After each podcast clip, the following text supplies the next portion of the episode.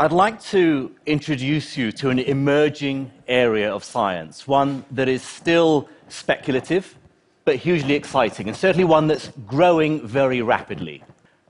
Quantum biology asks a very simple question Does quantum mechanics, that weird and wonderful and powerful theory of the subatomic world, of atoms and molecules, that underpins so much of modern physics and chemistry, also play a role inside the living cell? In other words, are there processes, mechanisms, phenomena in, in living organisms that can only be explained with a helping hand from quantum mechanics? Now, quantum biology isn't new. It's been around since the early 1930s. Uh, but it's only in the last decade or so that careful experiments in biochemistry labs using spectroscopy have shown very clear evidence, firm evidence, that there are certain specific mechanisms that require quantum mechanics to explain them. Quantum biology brings together quantum physicists, biochemists, molecular biologists. It's a very interdisciplinary field. I come from quantum physics, so I'm a, a nuclear physicist. I've spent more than three decades trying to get my head around quantum mechanics. Uh, the, the, one of the founders of quantum mechanics, Niels Bohr, said, if you're not astonished by it, then you haven't understood it. So I sort of feel happy that I'm still astonished by it. That's a good thing. Uh, but it means I study the very smallest structures uh, in the universe, the building blocks of, of reality. If we think about scale, size, Start with something, an everyday object like the tennis ball, and just go down orders of magnitude in size, from the eye of a needle down to a cell, down to uh, a bacterium, down to an enzyme. You eventually reach the nano world. Now, nanotechnology may be a term you've heard of. Uh, it, a nanometer is a billionth of a meter my area is the atomic nucleus, which is the tiny dot inside an atom. It's even smaller uh, in scale. But this is the domain of quantum mechanics, and, and uh, physicists and chemists have had a long time to try and get used to it. Biologists, on the other hand, have got off lightly, in my view. They are very happy with their balls and sticks models of molecules. the balls are the atoms, the sticks are the bonds between the atoms, and when they can't build them physically in the lab, Nowadays, they have very powerful computers that will simulate a huge molecule. So, this is a, a protein made up of 100,000 atoms. It doesn't really require much in the way of quantum mechanics to explain it. Quantum mechanics was developed in the 1920s. It is a set of beautiful and powerful mathematical rules and ideas that explain the world of the very small. And it's a world that's very different from our everyday world made up of trillions of atoms. It's a world built on probability and chance. It's a fuzzy world. It's a world of phantoms where particles can also behave like spread out waves. If we imagine quantum mechanics or quantum physics then as the fundamental sort of uh, um, foundation of reality itself, then it's not surprising that we say quantum physics underpins organic chemistry. After all, it gives us the rules that tell us how the atoms fit together to make organic molecules.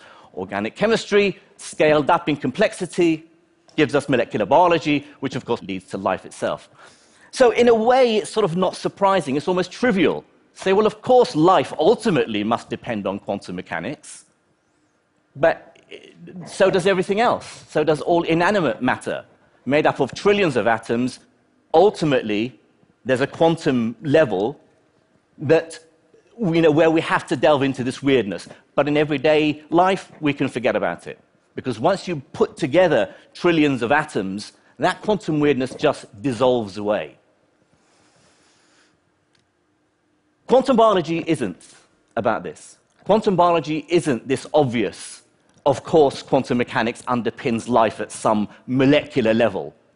Quantum biology is about looking for the non trivial, the counterintuitive ideas in quantum mechanics and to see if they do indeed play an important role in describing the processes of life. Here is my perfect example of the counterintuitiveness of the quantum world. This is the quantum skier. He seems to be intact, he seems to be perfectly healthy, and yet he seems to have gone around both sides of that tree at the same time. Well, if you saw sort of tracks like that, you'd guess some sort of stunt, of course. Uh, but in the quantum world, this happens all the time. Particles can multitask. They can be in two places at once. They can do more than one thing at the same time. Particles can behave like spread out waves.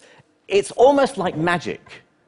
Physicists and chemists have had nearly a century of trying to get used to this weirdness.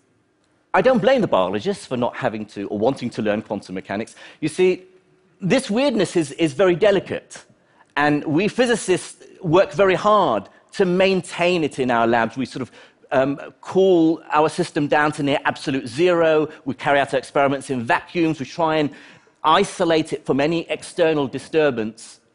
That's very different from the warm, messy, noisy environment of a living cell. Biology itself, and you think of molecular biology, seems to have done very well in describing all the processes of life in terms of chemistry, chemical reactions. And these are reductionist, deterministic chemical reactions showing that essentially life is made of the same stuff as everything else. And if we can forget about quantum mechanics in the macro world, then we should be able to forget about it in biology as well. Well, one man begged to differ with this idea. Erwin Schrödinger, he of Schrödinger's cat fame, he's an Austrian physicist, he was one of the founders of quantum mechanics in the 1920s. In 1944, he wrote a book called What is Life?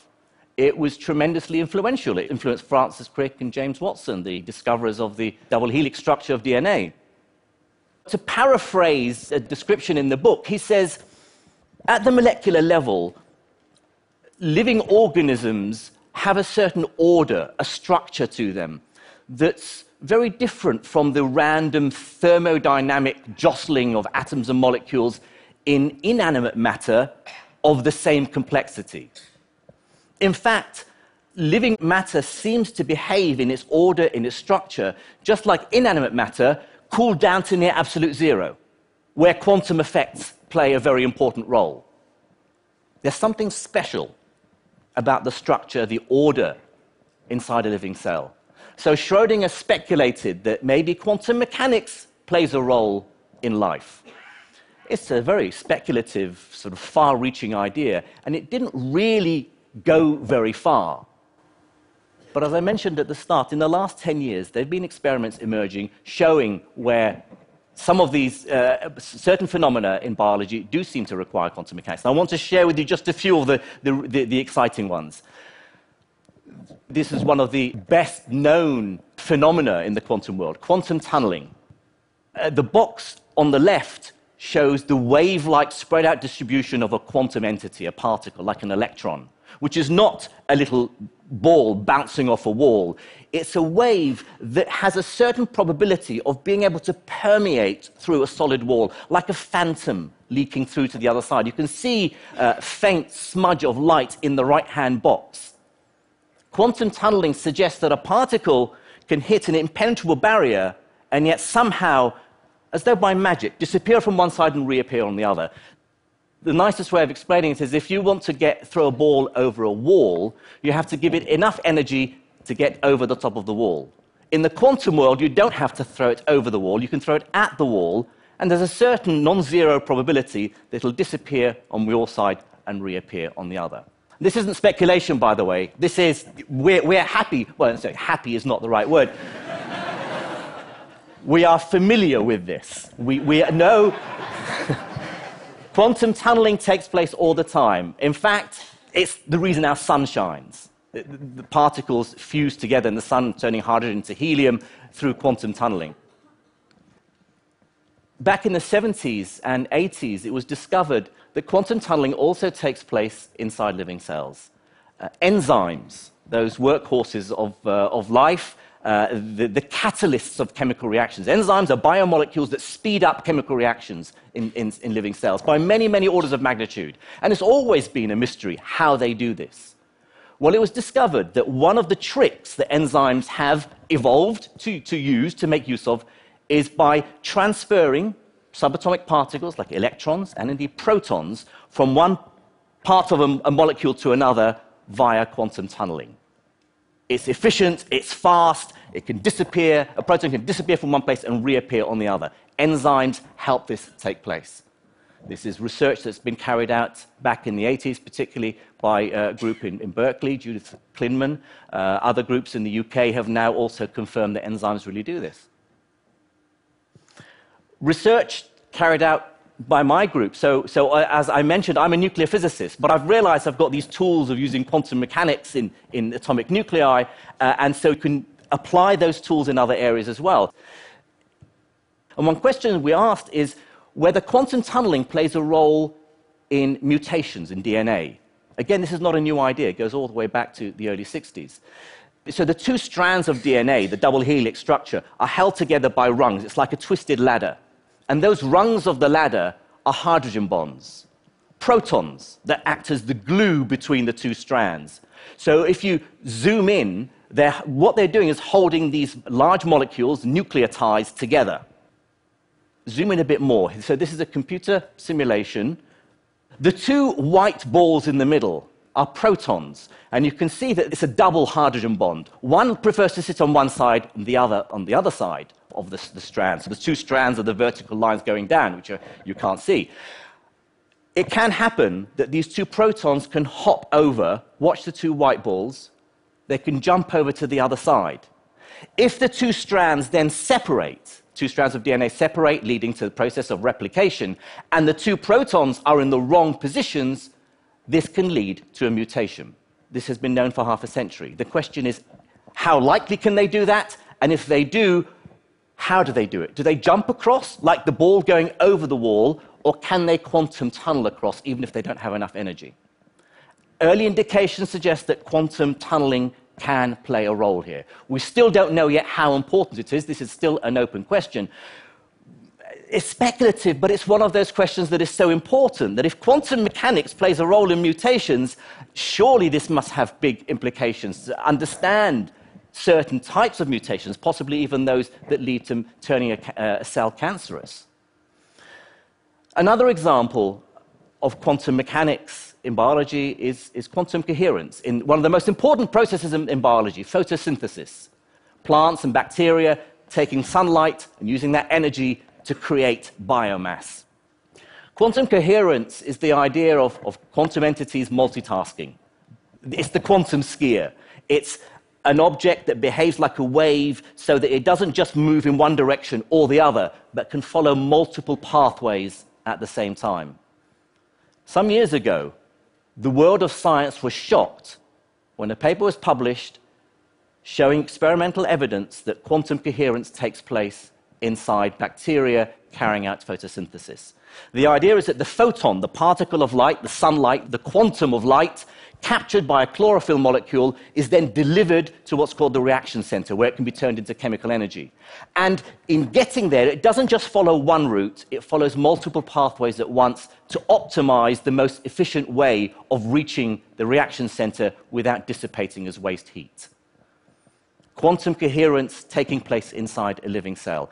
A remarkable idea, and yet evidence is growing uh, almost weekly with new papers coming out confirming that this does indeed take place. My third and final example is the most beautiful, wonderful idea. It's also still very speculative, but you know, I have to share it with you. The European robin migrates from Scandinavia down to the Mediterranean every autumn. And like a lot of other marine animals and even insects, they navigate by sensing the Earth's magnetic field. Now, the Earth's magnetic field is very, very weak. It's 100 times weaker than, than a fridge magnet, and yet it affects the chemistry somehow within a living organism. That's not in doubt. A German couple uh, of ornithologists, Wolfgang and Roswitha Wiltschko, in the 1970s confirmed that indeed the robin does find its way by somehow sensing the Earth's magnetic field to give it directional uh, information, a built in compass. The puzzle, the mystery was how does it do it? Well, the only theory in town, we don't know if it's the correct theory, but the only theory in town is that it does it via something called quantum entanglement. Inside the robin's retina, I kid you not, inside the robin's retina is a protein called cryptochrome, which is light sensitive. Within cryptochrome, uh, a pair of electrons are quantum entangled. Now, quantum entanglement is when two particles are far apart and yet somehow remain in contact with each other. Even Einstein hated this idea. He called it spooky action at a distance. so if Einstein doesn't like it, then we can all be uncomfortable with it. Two quantum entangled electrons within a single molecule dance a delicate dance that is very sensitive to the direction the bird flies in the Earth's magnetic field. We don't know if it's the correct explanation, but wow, wouldn't it be exciting if quantum mechanics helps birds navigate? Quantum biology is still in its infancy. Uh, it's still speculative, but I, I believe it's built on solid science. I also think that in the coming decade or so, we're going to start to see that actually it pervades life, that life has evolved tricks that utilize the quantum world. Watch this space. Thank you.